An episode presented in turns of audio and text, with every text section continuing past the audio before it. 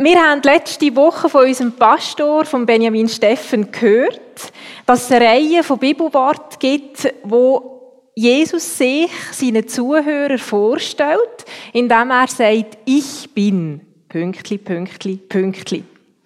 Und die sogenannte Ich Bin-Wort, das hat der Peter schon gesagt, bildet die Grundlage von dieser Predigtserie, die wir haben, von Jesus fasziniert. Am letzten Sonntag ist es darum gegangen, dass Jesus von sich sagt, ich bin das Brot des Lebens. Und heute stellt sich uns Jesus vor mit dem Wort, ich bin der Weinstock, ihr seid die Reben. Und das von heute, das mit dem Weinstock, ist gleichzeitig auch gerade das letzte von diesen sieben Ich bin Wort im Johannesevangelium. Der Kirchenvater Augustinus, der hat den Satz prägt, in dir muss brennen, was du in anderen entzünden willst. Dass wir uns für den Titel dieser Predigtserie entschieden haben, hat den Hintergrund, dass wir selber immer wieder neu zu tiefst bewegt und fasziniert sind von dem, was Jesus gemacht hat und von dem, was er heute noch tut, auch in unserem Leben. Und wir sind überzeugt, dass eine Entscheidung für ein Leben mit Jesus die wichtigste Entscheidung ist, die ein Mensch im Laufe seines Lebens treffen muss. Und dass es sich lohnt, Jesus von ganzem Herzen nachzufolgen. Das ist wie eine Abenteuerreise. Das ist nicht immer einfach und kann manchmal auch sehr spannungsvoll sein, aber das ist mit Sicherheit die beste Abenteuerreise, wo man sich darauf einlassen kann. Wir vom Team Geistliche Ausrichtung, die miteinander die Predigtserie machen, wünschen uns, dass die Faszination für Jesus, wo unser Herz bewegt, auch euer Herz bewegt. Und zwar nicht, weil wir da schöne Predigten haben, sondern weil Jesus selber als der, wo er sich da vorstellt, sich so auch in eurem Leben zeigt und jedes von uns ganz persönlich berührt. Und für das möchte ich jetzt gerade noch ihn bitten. Jesus, du bist der, der sich vorstellt, in diesen Worten. Und wir sind nur die Übermittler, nur die Botschafter. Und ich wünsche mir einfach so fest, dass du selber redest heute. Dass du selber dich wirklich so vorstellst, dass wir in unserem Herz etwas von dem spüren und etwas von dem realisieren uns die Augen aufgehen, wer du bist und was du in unserem Leben noch alles möchtest tun. Schenk, dass wir können ablegen können, was uns vielleicht noch beschäftigt, was uns irgendwo noch daran hindert, wirklich uns auf dich auszurichten. Hilf, dass wir unsere Herzen, unsere Augen, unsere Ohren können auf dich ausrichten und dass du selber, so wie wir es auch in diesem Video gesehen haben am Anfang, redest. Dass du heute unsere Nahrung bist und dass du selber ganz direkt in unser Leben und in unser Herz hineinredest. Amen. Ich bin ein Bildermensch. Extrem. Also ich liebe es immer, Bilder und Illustrationen zu finden, wo irgendetwas kompliziert einfach auf eine ganz schlichte, einfache Art anschaulich macht. Und genau das fasziniert mich auch an diesen Ich Bin-Wort von Jesus. Das, was er gemacht hat, ist, er hat Bilder genommen aus der Alltagswelt von seinen Zuhörern und hat ihnen mit diesen Bildern sich vorgestellt, erklärt, wer er ist. Zum Beispiel eben hat er gesagt, ich bin das Brot vom Leben. Ich bin das Licht der Welt. Ich bin die Tür zu der Rettung. Oder ich bin der gute Hirt oder der Weinstock. All die Bilder. Die Herausforderung, die wir eben heute haben, ist, dass wir zuerst, weil wir in einer anderen Alltagswelt sind, wieder begreifen müssen, was das Bild in dieser Zeit bedeutet hat. Und dann können wir wie Prinzipien auch für unseren heutigen Alltag ableiten. Bevor wir zu dem heutigen Bildwort kommen, zum Weinstock, möchte ich ein paar allgemeine Sachen sagen zu diesen Ich Bin-Wort, wo mir wichtig geworden ist beim Vorbereiten. Bei diesen sieben Ich Bin-Wort geht es nicht einfach um ein paar Facetten der Persönlichkeit von Jesus. Es geht um seinen Anspruch, dass er der lebendige Gott ist, von Ewigkeit zu Ewigkeit. Wo Gott das Volk Israel hat aus Ägypten holen wollte, hat er den Mose berufen. Und hat ihm den Auftrag gegeben, er soll sein Volk aus der Sklaverei führen. Und dann hat der Mose Gott gefragt, ja, aber wenn ich jetzt zu diesen Israeliten gehe und sage, Gott von euren Vätern hat mich geschickt und ich soll euch da rausführen. Und die fragen mich, ja, wie heisst denn der Gott? Was soll ich denn sagen? Und dann hat Gott zum Mose gesagt, ich bin der ich bin. Oder man könnte auch übersetzen, ich werde sein, der ich sein werde. Also er hat gesagt, sag du den Söhnen von Israel, der ich bin, hat mich geschickt. Ich bin. Mit dem Namen hat Gott sich seinem Volk vorgestellt. Und wo nachher das Alte Testament ist auf Griechisch übersetzt wurde, in die sogenannte Septuaginta, hat man diese Aussage von Jesus mit dem Wort ins Griechische übersetzt, ego eimi hoon. Das heißt, ich bin der Seiende. Und mit diesen zwei Wörtern ego eimi, ich bin, fängt im griechischen Urtext jedes von diesen sieben Worten an, wo Jesus sich vorstellt. Ich bin das und das. Warum erkläre ich das? Wo Jesus seine ersten vier Vorstellungsworte hat gesagt, hat er sich einfach in der Regel dem jüdischen Volk zugewendet und auch den geistlichen Oberhäuptern quasi. Und bei allen diesen Situationen, wo er sich jetzt mit diesen Bildern davor vorgestellt hat, ist die Reaktion extrem hart gewesen. Also extrem negativ. Es steht zum Beispiel, da haben sie gesagt, was soll jetzt das? Das ist doch der Josef, äh, also das ist doch Jesus, der Sohn von Josef. Den kennen wir doch seit er ein kleiner Bub ist. Und jetzt sagt er, ich bin das Brot, das vom Himmel oben runtergekommen ist. Was soll das? Oder an anderer Stelle sagen sie, der hat Dämonen der ist von Sinnen. Heute würde man vielleicht sagen, er hat irgendeine Psychose oder so. Warum diese Ablehnung? Der Grund ist, die Zuhörer, die Jesus zugelassen haben, das sind schriftgewandte Leute gewesen. Die haben die alten Schriften kennt und die haben genau realisiert, wenn Jesus sich so vorstellt, nimmt er für sich in Anspruch, dass er Gott ist. Und das war in ihren Augen Gotteslästerung.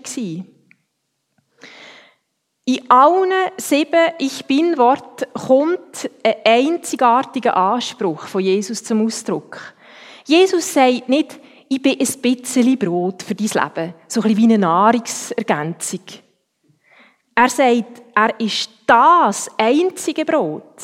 Und das könnte man jetzt für jedes von diesen Bildern so sagen. Er sagt nicht, er ist ein möglicher von vielen Zugängen zu Gott sondern er sagt, er selber in Person ist der einzige Zugang zu Gott. Oder er sagt nicht, ich gebe euch ein bisschen ewiges Leben. Er sagt, ich selber bin die Verstehung und das Leben. Und nur wer an mich glaubt, der wird leben, auch wenn er stirbt. Und das ist an diesem Exklusivitätsanspruch wo Jesus da hatte, haben sich Geister dann zumal genauso geschieden wie heute. Es ist eine Sache vom Glauben und von der persönlichen Entscheidung. So sind die sieben Ich Bin-Worte nicht einfach nur so eine oberflächliche Vorstellung, sondern im Grunde genommen fordern die Vorstellung von Jesus eine Entscheidung von unserer Seite. Für oder gegen Jesus. Und die Frage ist, wie ist das bei dir im Leben? Hast du so eine grundsätzliche Entscheidung für Jesus schon mal getroffen? Glaubst du, dass er das einzige Brot ist, die einzige Tür? Oder wenn du die Entscheidung mal getroffen hast, lebst du in dieser neuen Realität? Bist du in dem In, wo er dir möchte schenken Und so möchte ich weitergehen, jetzt zu dem Bild von heute Morgen der Bildvergleich aus Johannes 15 und ich möchte ganz speziell auf die Verse 1 bis 5 eingehen. Und was ich vielleicht da dazu muss sagen, ich habe gesagt, die ersten Vier Worte haben sich an das jüdische Volk und an die geistlichen Autoritäten gerichtet. Und die anderen drei, wo jetzt auch das heute dazugehört, hat Jesus, Jesus gesagt, wo er im Kreis von seinen Jüngern war. Das richtet sich an Menschen, die sich entschieden haben, ihm nachzufolgen. Ich lese aus der neuen Genfer Übersetzung, Johannes 15, 1 bis 5. Ich bin der wahre Weinstock und mein Vater ist der Weinbauer. Jede Rebe an mir, die nicht Frucht trägt, schneidet er ab. Eine Rebe aber, die Frucht trägt, schneidet er zurück.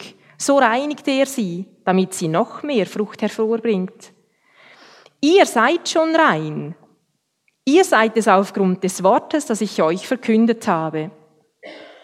Bleibt in mir und ich werde in euch bleiben. Eine Rebe kann nicht aus sich selbst heraus Frucht hervorbringen. Sie muss am Weinstock bleiben. Genauso wenig könnt ihr Frucht hervorbringen, wenn ihr nicht in mir bleibt. Ich bin der Weinstock und ihr seid die Reben. Wenn jemand in mir bleibt und ich in ihm bleibe, trägt er reiche Frucht. Ohne mich könnt ihr nichts tun. Ganz speziell der letzte Vers, ich bin der Weinstock, ihr seid die Reben. Wenn jemand in mir bleibt und ich in ihm bleibe, trägt ihr reiche Frucht. Ohne mich könnt ihr nichts tun. Das ist ein Vers, der mich jetzt schon ein paar Monate begleitet. Wir haben so eine Familientradition, wo wir immer am Ende eines Jahres miteinander einen Bibelvers ziehen, quasi, wo uns begleitet im neuen Jahr. Und ich habe am letzten Silvester habe ich als Jahreslos, für das Jahr habe ich den Vers, genau diesen Vers gezogen. Und als ich ihn so gezogen habe, habe ich so gedacht, ja, das ist eigentlich noch schön, aber ich habe schon so manchmal gehört, wie du hast gesagt. Und gleich hat es mich berührt, weil das war genau der Moment, wo ich auch an diesem Buch geschafft habe, Blühe dort, wo du gepflanzt bist, und wo ich überrascht war, was auch in Gottes Wort alles steht, über Gott als Gärtner und das Schöpferische und das Blühen und was er sich alles wünscht für unser Leben.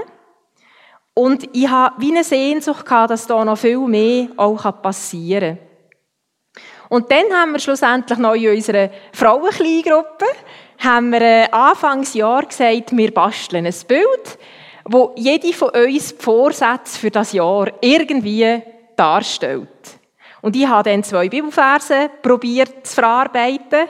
Das eine war Epheser 3,17, also der Wunsch, dass unser Leben in Gottes Liebe verwurzelt ist. Und das andere, das ist eben, wie man hier ein bisschen erkennen kann, mit diesen Reben der Text aus Johannes 15, Vers 5. Schauen wir jetzt nochmal den Text an. Gehen wir mal rein und schauen die verschiedenen Teile an. In Vers 1 wird das Bild, wo Jesus da davor redet, grundsätzlich eingeführt.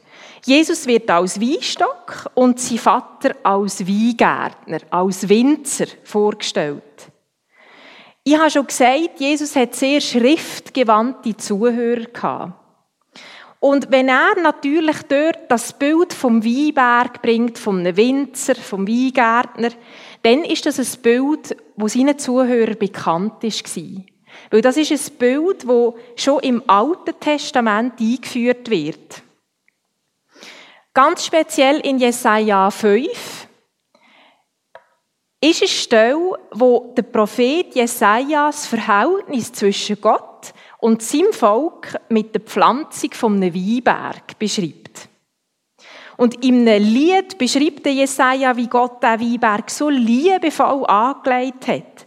Und wie enttäuscht der Gärtner war, wo statt der erhofften süßen Trauben nur saure, saure Beeren sind zum Vorschein gekommen. Habe ich denn für meinen Weinberg nicht alles gemacht? fragt der Gärtner in Jesaja 5, Vers 4. Und dann sagt er enttäuscht, konnte ich nicht mit Recht eine reiche Ernte erwarten? Warum brachte er nur kleine, saure Trauben?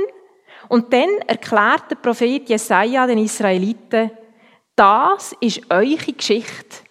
Der sind der Weinberg und euer Besitzer ist der allmächtige Gott. Der aus Israel und Juda, der sind die Pflanzung, wo Gott sich hat auf Vertrag gefreut. Aber er hat, er hat von euch gute Taten gesehen, aber er hat nur Bluttaten gesehen. Die haben nicht recht gesprochen, sondern gebrochen. Was dieser Text zeigt aus Jesaja 5 ist, Gott schafft Voraussetzungen, wo Wachstum und Blühen möglich macht. Und er sehnt sich danach, dass ein Ertrag sichtbar wird. Aber er tut Wachstum nicht erzwingen. Er schenkt den Pflanzen Freiraum und schafft Raum für Eigenverantwortung. Wenn wir weitergehen zum Vers 2, dann steht dort, jede Rebe an mir, die nicht Frucht trägt, schneidet er ab. Eine Rebe aber, die Frucht trägt, schneidet er zurück. So reinigt er sie, damit sie noch mehr Frucht hervorbringt.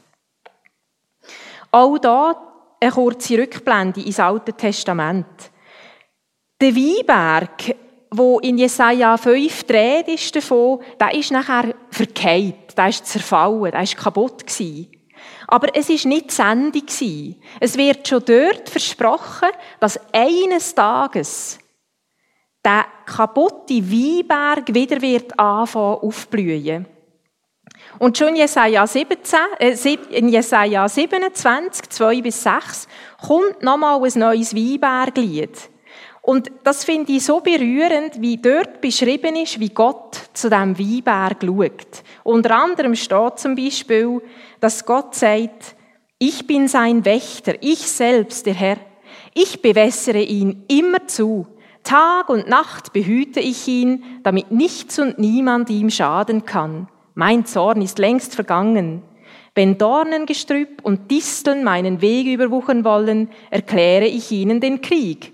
Ausreißen und verbrennen werde ich sie. So geht es allen, die nicht Schutz bei mir suchen und nicht Frieden mit mir schließen. Ja, sie sollen Frieden schließen mit mir. Und dann kommt eben die Ergänzung, es wird eine Zeit kommen, wo die Nachkommen von Jakob wieder da werden, Wurzeln schlagen. Israel wird grünen und blühen und mit seinen Früchten die ganze Erde bedecken. Besonders berührend finde ich an dieser Stelle die Beschreibung, wie liebevoll Gott sich um den Weinberg kümmert. Und ich habe mich dann gefragt, und es hat mich irgendwie irritiert, wie passt denn jetzt der Vers 2 in das Bild?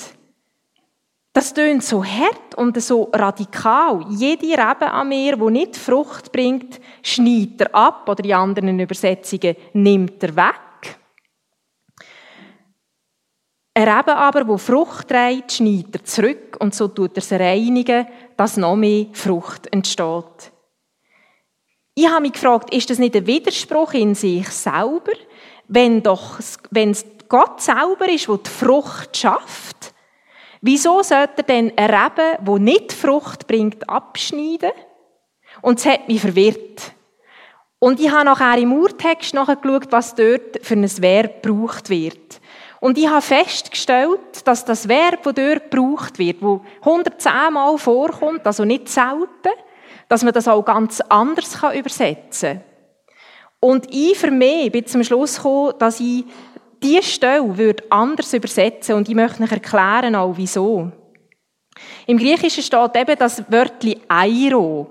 Und wenn man schaut, wo das sonst noch gebraucht wird, dann ist das fast immer im Zusammenhang mit etwas, wo man auflüpft. Also nehmt euch ein Kreuz auf euch, oder ähm, wo man, wenn man die Schlangen auflöpfen oder bei der Speisung, wo sind Brotstücke am Boden waren, dass man die aufgelöpft hat und in einen Korb da.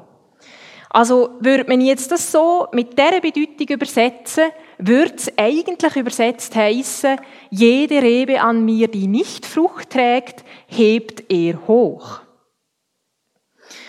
Ich bin ja selber nicht so bewandert im Weinbau, aber man kann heute ja vieles nachlesen, das ist ein Geschenk. Und ich habe gelesen, dass Reben, weil die ja so biegsam sind, dass viel auch passiert, dass die nachher durchhängen und am Boden unten liegen. Und ich habe bei anderen Übersetzern nachgelesen und habe gesehen, dass auch andere das so übersetzen. Und zwar in dem Sinn, dass ein Reben, der nachher so am Boden liegt und dort unten gar keine Frucht bringen kann, aufgelöpft wird und aufgebunden wird. Wieder noch zum Weinstock. Und sie quasi wie nochmal kann Frucht zu bringen. Es gibt schon all die Situationen, wo man etwas abschneidet.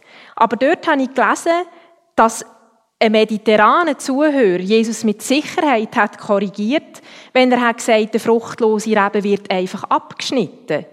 Weil ein Winzer wird nie ein Reben fortrühren, weil das wie eine Amputation vom Weinstock ist. Also das ist ja eine Wissenschaft für sich selber, das Ganze. Es gäbe aber Seitentriebe, sogenannte Geiztriebe. Und die müssen abgeschnitten werden. Das kommt aber nicht direkt aus dem Weinstock, sondern ist so wie ein Konkurrenzstock, der dort rauswachsen will. Also, kommen wir wieder zurück. Ich habe mich dann gefragt, wenn ich jetzt das wirklich als Bild für uns Christen angenommen den wir wären jetzt so eine Rebe, die am Boden unten lampet. Was könnte das heissen? Was könnte bedeuten? Was ist denn, wenn wir fruchtlos sind? Ich glaube, es kann durchaus passieren, dass auch wir Christen manchmal geistlich durchhängen. Sagen Sie jetzt mal gerade so. Ähm, dass wir, wir wissen schon, dass Jesus gibt und dass er irgendwie wichtig ist. Und, aber dass er uns wirklich berührt oder dass sie in unserem Alltag einen Unterschied macht, das ist nicht wirklich so der Fall. Wir sind vielleicht mal zu tief berührt von ihm. Wir haben ihn erlebt, aber irgendwie ist das mit der Zeit alles so ein bisschen verloren gegangen. Andere Sachen sind in den Vordergrund gerückt, die uns heute viel mehr faszinieren. Vielleicht der Beruf, Geld verdienen, Hobbys oder was auch immer. Also was macht Gott mit unfruchtbaren Reben? Jetzt so übersetzt. Als Weingärtner nimmt er sie liebevoll aus dem Dreck vom Boden und bindet sie auf. Dass sie wieder ganz in die Nähe kommen vom Weinstock und erkennen, was wirklich wichtig ist, was wirklich von Bedeutung ist. Und ich glaube, dass Gott für das Auflöpfen manchmal vielleicht auch seltsame Wege hat in unserem Leben. Vielleicht ähnlich, wie es nachher auch steht, die, die sogar Frucht bringen, die tut er noch reinigen. Die tut er vielleicht manchmal wie zurückschneiden, dass sie noch mehr Frucht bringen.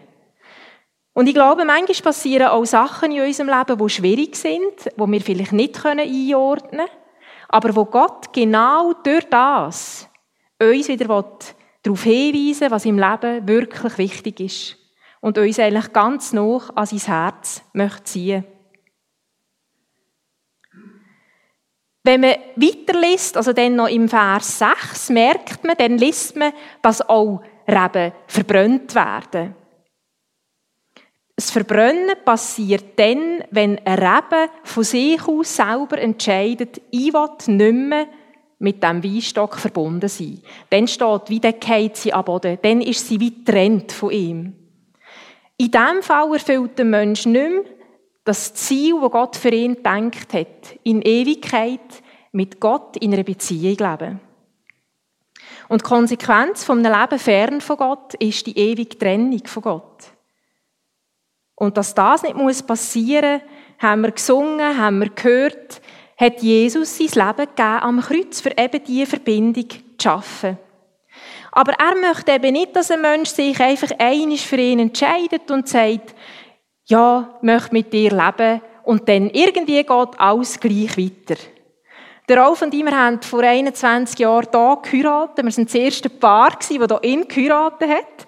Und wo wir dann haben Ja gesagt zueinander, dann war ja das nicht einfach so, ja, und jetzt gehen wir wieder beide unsere getrennten Wege, sondern es war ein Ja für eine verbindliche Beziehung zu leben. Durch Höhen und Teufeln. Und so ähnlich ist das auch mit Jesus. Wenn wir Ja zu ihm sagen, dann ist es eigentlich erst ein Anfang. Es ist ein Anfang, der beinhaltet, dass ich immer mehr ihn besser lernen kennen, dass ich immer mehr auch mit ihm unterwegs bin, ihn einbeziehe in Entscheidungen, mit Fragen und Sachen, die mich belasten, zu ihm kommen. Wenn wir nachher den Rest lesen, nach dem Teil steht, ihr seid schon rein. Zur Erinnerung nochmal, das sagt er zu seinen Jüngern. Ihr seid schon rein, ihr seid es aufgrund des Wortes, das ich euch verkündet habe. Bleibt in mir und ich werde in euch bleiben. Eine Rebe kann nicht aus sich selbst heraus Frucht hervorbringen, sie muss am Weinstock bleiben. Genauso wenig könnt ihr Frucht hervorbringen, wenn ihr nicht in mir bleibt. Ich bin der Weinstock und ihr seid die Reben. Jesus sagt das zu Menschen, die sich entschieden haben, mit ihm unterwegs zu sein. Und in diesem Bild, wo er ja jetzt erklärt, dass er eben bei Gott Vater als Winzer und die Menschen treiben, ist er die verbindende Gestalt. Er ist der, der die Menschen mit Gott verbindet. Und er ist die Erfüllung von dem, was prophezeit ist worden im Jesaja. Dass ein aus dem, ab, aus dem abgehauenen Stumpf, aus dem kaputten Weinberg neues Leben wird vorkommen. Und das ist Jesus der genau aus dem Stammbaum ist rausgekommen. Als Weinstock bildet Jesus die entscheidende Verbindung zwischen dem Vater als Weingärtner und dem menschlichen Leben. Ich habe so eine Illustration gefunden. Ich gefunden, die bringt eigentlich schön und einfach auf den Punkt, wie wir jetzt das uns vorstellen sollen. Es ist ja sehr abstrakt, menschliche Reben zu sein. Aber wichtig ist, dass die menschlichen Reben, also, und ihr seht hier, die Rebe ist ja einfach das, was hier angemacht ist, am Weinstock, das ist nicht die Frucht, sondern das ist der Trieb da.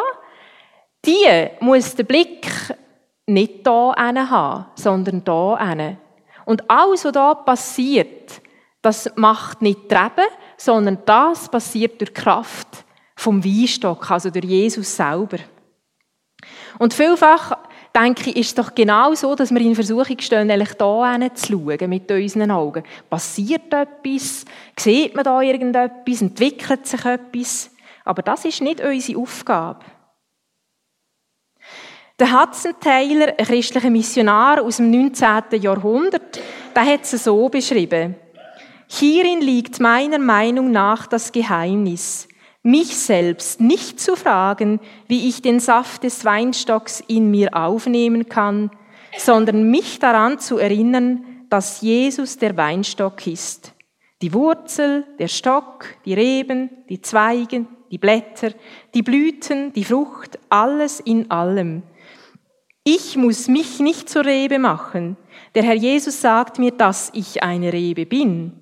Ich bin ein Teil von ihm und ich muss es lediglich glauben und dementsprechend handeln.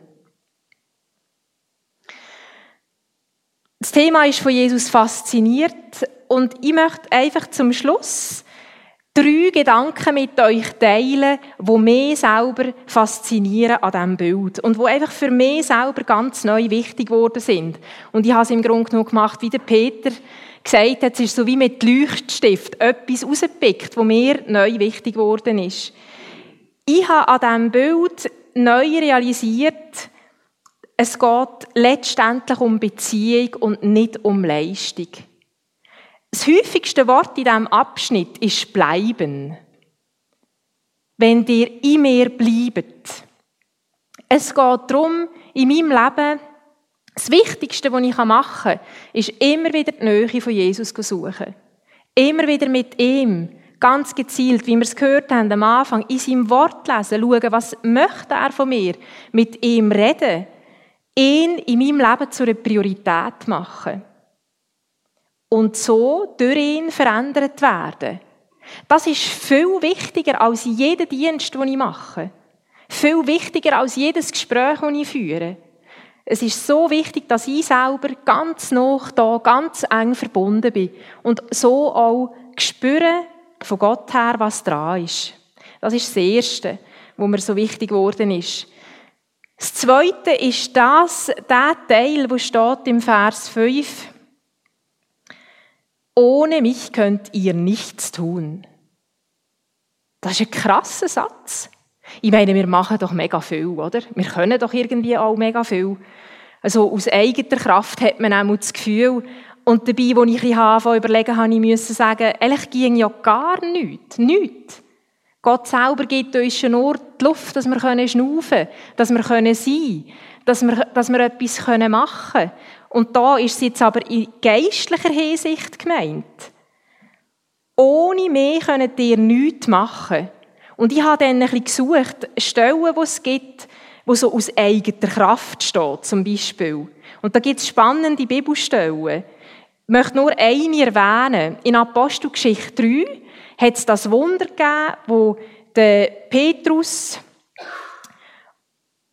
und der Johannes es wo sie haben den äh, Lahmgeborenen geheilt. Und das hat so Aufsehen erregt, dass alle Leute sind angesprungen quasi für die beiden zu bewundern. Und dann hat der Petrus gesagt, Männer von Israel, was, was verwundert ihr euch über das? Oder warum schaut ihr uns an, als hätten wir das aus eigener Kraft gemacht? Das ist gerät in einer Zeit, wo die Jünger haben die Wunder von Jesus erlebt Und sie haben erlebt, dass durch die Kraft vom Heiligen Geist sie befähigt sind, auch Wunder zu tun. Und Jesus erinnert sie daran, nichts, was ihr macht, könntet ihr ohne mehr machen. Es ist meine Kraft. Und darum habe ich dem den Übertitel gegeben, Jesus ist meine Lebenskraft. Und ich habe mir überlegt, das ist so wie zweischneidig. Auf der einen Seite heisst es, wenn ich jetzt Erfolg erlebe in meinem Leben, wenn, ich, also wenn etwas gut läuft oder so, dann ist es wie eine Erinnerung daran, es ist Gott, wo das wirkt. Es bin nicht ich. Und wenn ich aber Misserfolg erlebe und die Sachen nicht so laufen, wie ich das mir vielleicht erwünsche oder träume, dann hilft mir das Bild, dass ich nicht mutlos werde. Weil ich wie den Blick wieder auf Jesus kann richten und sagen, du bist meine Lebenskraft. Es ist mir bewusst, ich kann es nicht ohne dich. Ich brauche dich und ich möchte neu mit deinem Eingreifen und mit deiner Hilfe rechnen. Ich möchte meine Hoffnung auf die setzen. Und das Letzte, es steht, ohne mich könnt ihr nicht, nichts tun, aber das große Aber, wo mich so berührt ist, aber er möchte durch uns tun.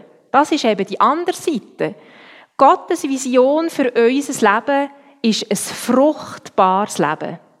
Er wünscht sich reiche Frucht für unser Leben. Was bedeutet das? Fruchtbares Leben. In der Bibel ist von unterschiedlichen Arten von Früchten rede. Wahrscheinlich eines der bekannteren Bilder von diesen Früchten, das ist das, was wir lesen in Galater 5, Vers 22 bis 23, die sogenannten Früchte vom Geist. Also, was möchte der Heilige Geist in uns wirken? Da ist die Rede von Liebe, Freude, Frieden, Geduld, Freundlichkeit, Güte, Treue, Rücksichtnahme und Selbstbeherrschung. Das sind die Früchte vom Geist, die hier genannt sind. Und ich denke auch, eine Frucht, die sich Gott wünscht in unserem Leben, ist, dass wir in unserem Charakter verändert werden, an diesen Punkten. Und dass das Auswirkungen hat auf unseren Alltag. Ich habe das mal jetzt die Begriff, den ich hier schnell genannt habe, noch mit einem Satz je ein probiert auszuformulieren. Er wünscht sich, dass wir Liebe leben, wo auf eine selbstlose Art und Weise nur das Beste für seine Mitmenschen sucht. Er wünscht sich, dass wir eine Freude in unserem Leben haben, wo nicht wechselhaften Emotionen unterliegt, sondern wo ihre Stärke ganz aus der Beziehung mit Jesus schöpft. Er wünscht sich Frieden für uns, wo nicht von äußeren Bedingungen abhängig ist. Geduld, wo sich im Loslassen und in Gelassenheit beweist. Freundlichkeit ist so eine Frucht. Auch wenn ich mit meinen Nerven vielleicht am Ende bin und mein Kind in Wahnsinn treiben oder was auch immer. Freundlichkeit ist eine Frucht vom Geist. Güte, dass ich anderen vergeben kann, die schuldig an mir werden. Glauben, wo hoffnungs- und erwartungsvoll auf Gottes Eingreifen vertraut. Rücksichtnahme, dass ich nicht nur schaue auf das, was mir gut tut, sondern dass ich auch anderen liebevoll begegne. Und Selbstbeherrschung, das ist die letzte Frucht, die genannt ist. Selbstbeherrschung, dass ich mehr und mehr lehre, auf eine reife Art und Weise mit meinen Gedanken und Emotionen umzugehen, so dass ich Gott durch mein Verhalten kann ehren. Und dann gibt es auch Früchte, die mit unserem Lebensauftrag in Verbindung stehen. Aber wichtig ist, es geht nicht um die Früchte in unserem Leben. Es geht nie darum, dass wir uns etwas auf die Früchte einbilden. Letztlich ist das Gottes Sache, die Frucht, die er wirkt und was er damit macht.